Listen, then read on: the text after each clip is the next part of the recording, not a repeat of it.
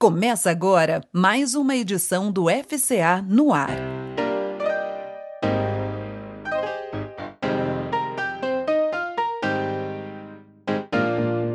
FCA no ar. Uma visão espiritualista sobre a nossa existência.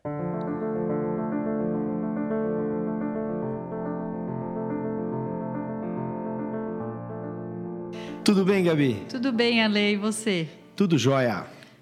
Mas, Ale, o que, que é facilidade, né? É uma excelente pergunta para a gente pensar, né? É, eu acho que se a gente pensar na pergunta proposta hoje, eu acho que não sei se nós vivemos realmente tempos de facilidades. Eu acho que talvez a gente viva tempos de acessos. A gente tem muito mais acesso às coisas. É, e você pode até falar um pouquinho da internet para nós, mas assim, o que eu vejo é que a gente ganha muita coisa que é vendida a nós como facilidades, mas que não são. Né? Vou dar um exemplo simples. É, você, antigamente, em cinco minutos, pegava o coador, punha o pó de café, fazia o café, servia todo mundo e tudo bem.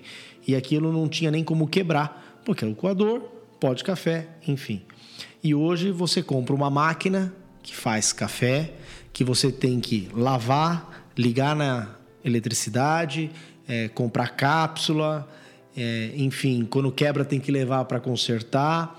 E isso é só um exemplo de várias coisas que a gente vai adquirindo, como se fossem nos facilitar o dia a dia, mas que talvez nos, não facilite tanto. Né? O ritual aumenta muito mais para você poder chegar no mesmo lugar.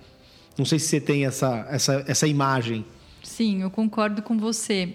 É, acho que a indústria vende muito isso para a gente, né? Que a gente precisa ter o melhor iPhone, que a gente precisa ter é, o, o, carro de última geração, o, o melhor equipamento de som. E muitas vezes a gente só quer ter um celular que fala, que manda WhatsApp e que a gente pode acessar as redes sociais. A gente não precisa daquela câmera que vendem pra gente, ultra mega power, porque a gente nem tira tanta foto, foto assim. E, então a gente acaba, é, acaba criando necessidades que a gente não tinha. E isso faz com que a gente se torne, de certa forma, escravos disso. Então a gente busca cada vez mais né, ter essas facilidades, essas, esse consumo, e a gente se perde, né? E a gente acaba num, perdendo um pouco o sentido né, daquilo que a gente quer realmente para a nossa vida. E eu acho que, indo nessa mesma linha, Gabi, eu acho que se a gente for além não é só a questão de, como você falou, do gasto de energia, de dinheiro, de tempo para se obter essas coisas, mas eu acho que a ilusão de que a felicidade pode ser padronizada. Então, por exemplo, se vende hoje a ideia de que se você seguir certos padrões, até de raças de cachorro, por exemplo, você tem uma família de sucesso ou feliz. Então, as pessoas casam, é, compram um apartamento com varanda gourmet, mesmo sem saberem cozinhar, porque muitos jovens hoje só pedem iFood.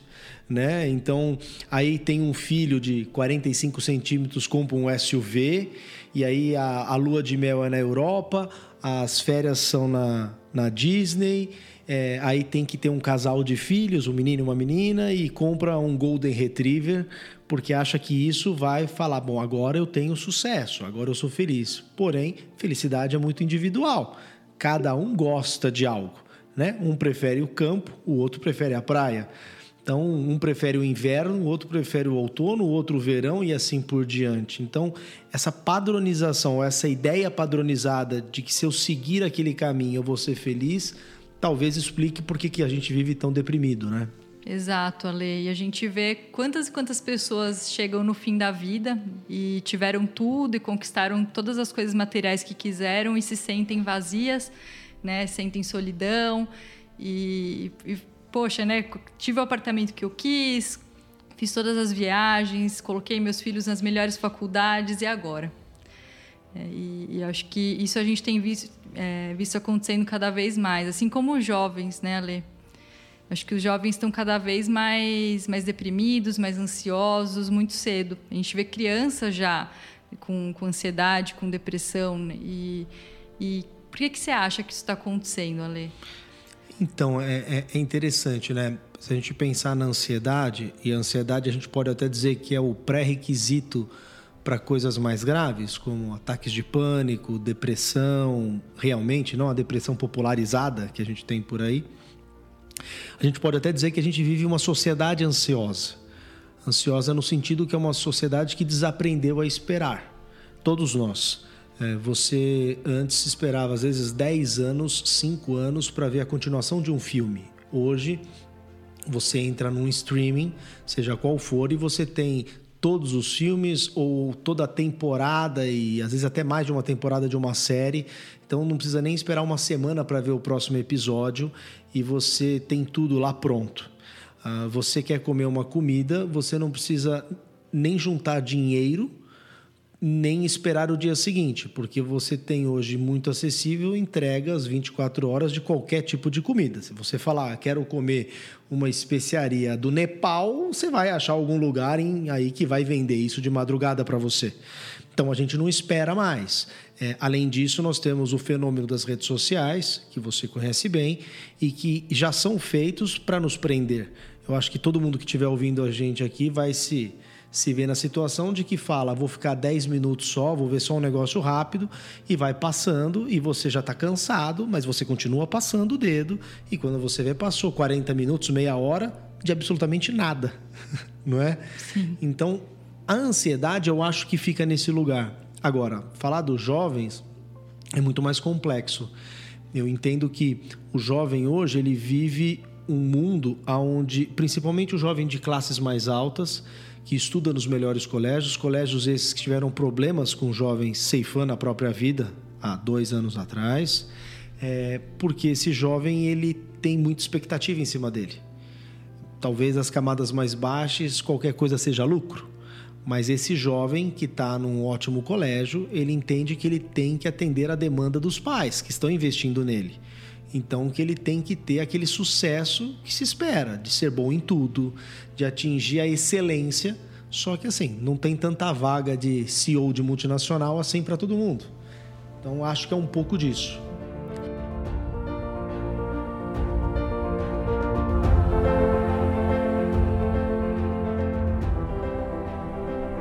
Você está ouvindo FCA no ar.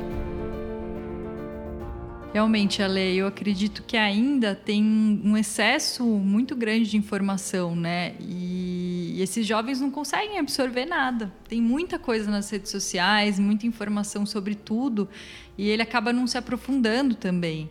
E eu acho que isso também contribui muito com essa questão da ansiedade. É, e, e se a gente pensar, fazendo um paralelo com as gerações anteriores, é, talvez assim, é, os lugares fossem mais definidos né? A gente tinha uma certa bússola existencial, por exemplo. Então, a vida tinha os seus lugares. Então, era de repente, não estou falando lá de trás, numa época cheia de preconceito, nada disso. Mas vamos talvez pensar aí numa geração que sabia que tinha que batalhar na vida para comprar uma casa. Então, o foco era ter um teto. O foco era ter comida na mesa para os filhos, era ter um, talvez um carro, né, para poder utilizar, tal, enfim. E, e hoje o jovem adquire isso tudo muito rápido. Então, se a gente pensar no jovem adulto, aí na faixa dos seus, vamos botar entre os 20 e os 35, esse jovem já viajou o mundo, é, esse jovem já teve acesso à internet, como você falou, a um celular bacana, é, ele já, de certa forma, às vezes já conquistou o apartamento, o carro, os filhos. Então ele chega numa fase da vida dele que ele se pergunta: e agora? Para que, que eu estou aqui? Eu vou continuar trabalhando 18 horas para manter tudo isso, mas qual que é o meu propósito de vida? E aí eu acho que bate o vazio. Exato, Ale. E, e, e muitos têm se falado sobre essa questão do propósito, né? E eu acredito que está muito ligado a realmente essa questão do vazio que a gente sente de uma forma geral e, e que as pessoas têm, têm buscado algo para preencher. Né? E busca-se no material, no material no externo, mas de repente conquistou-se tudo e aí? O que, que sobra?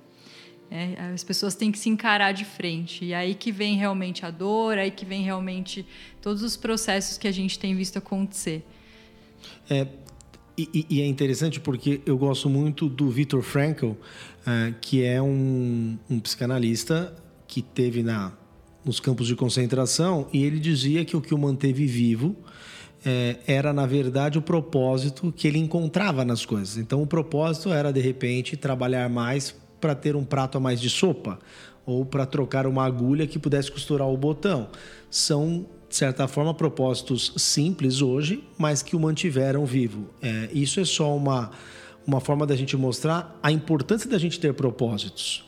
E talvez entre nesse caso a importância das religiões, sejam quais forem. Né? Às vezes eu vejo uma sociedade onde que você falar de certa forma que você frequenta algum local, o jovem muitas vezes é muito arredio com essa ideia. Nós já tivemos outros convidados aqui que falaram a respeito.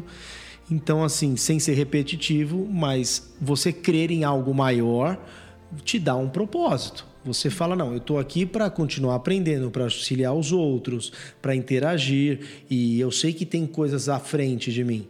Se eu não penso nada, eu tenho só o imediato, a vida fica pequena, né, Gabi? Exato. Como é que você vai fazer as coisas para quê? Concordo, Ale. Inclusive, no momento que a gente está vivendo hoje, né, de tantas dificuldades, né, na questão de pandemia, então, se a gente não tem uma fé, se a gente não tem algo maior para a gente se ligar, a vida fica muito difícil. É, então, eu acredito muito que é, que é importante, sim, a gente ter essa conexão espiritual, né? seja através de uma religião ou de outra, não importa muito, mas para que a gente se fortaleça e realmente acredite que, que, tudo aqui que a gente vive tem um propósito maior, né? tem algo que tem um porquê, tem uma justificativa. É, senão a vida fica muito difícil para a gente. Não, e a gente pode até pensar que, por exemplo, essa polarização que tem no mundo hoje, é, que não é algo só do Brasil, mas em todas as áreas, é, é justamente uma demonstração de que o ser humano precisa pertencer a algo. A gente busca pertencer a um grupo, a algo. Então, às vezes, em vez da gente estar em grupos que não nos representam 100%, por que não buscar algo que preencha o nosso vazio? que nos dê respostas que a gente não encontra muitas vezes na materialidade e que possa dar essa, esse acolhimento, esse pertencimento. Né? Um dos grandes problemas que eu vejo hoje que deprime muitas pessoas é, que buscam aqui a casa, por exemplo, é essa questão da polarização. Ah, hoje a gente não discute as coisas, a gente não tem mais esse espaço para falar sobre as coisas. Hoje é cobrado uma posição onde você tem que se declarar a favor ou contra e se pegam temas que são muito profundos e se põem em caixas. Então, ou você é da caixa A ou você é da caixa B.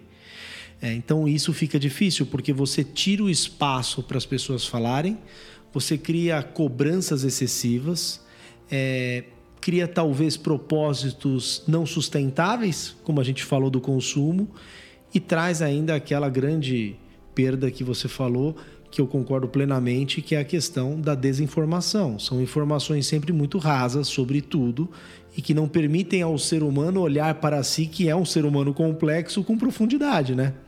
Exatamente.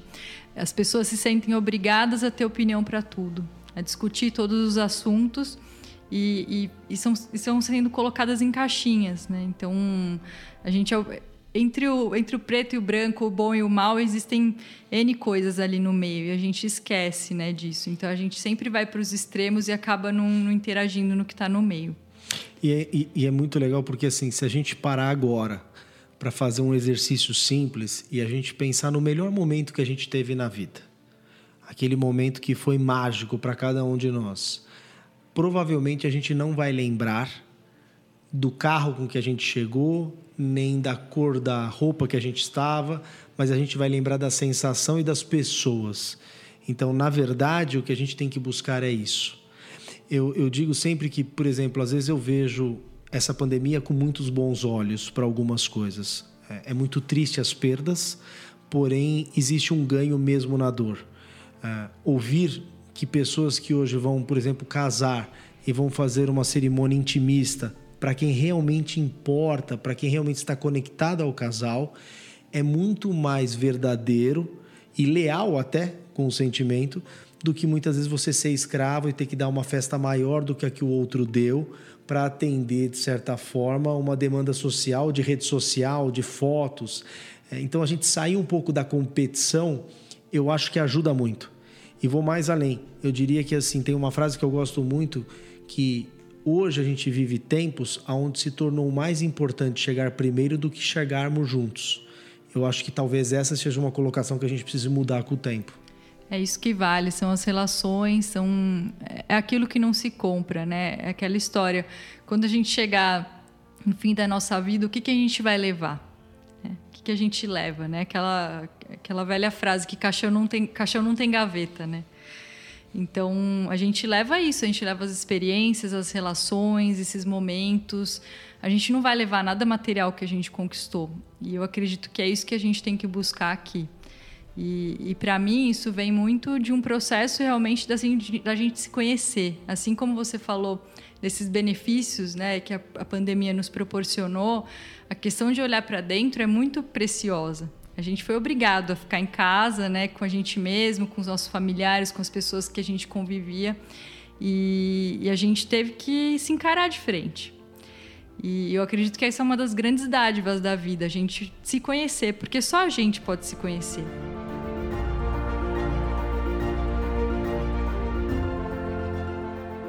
E Ale, como é que você acha que a gente pode fazer esse processo de autoconhecimento?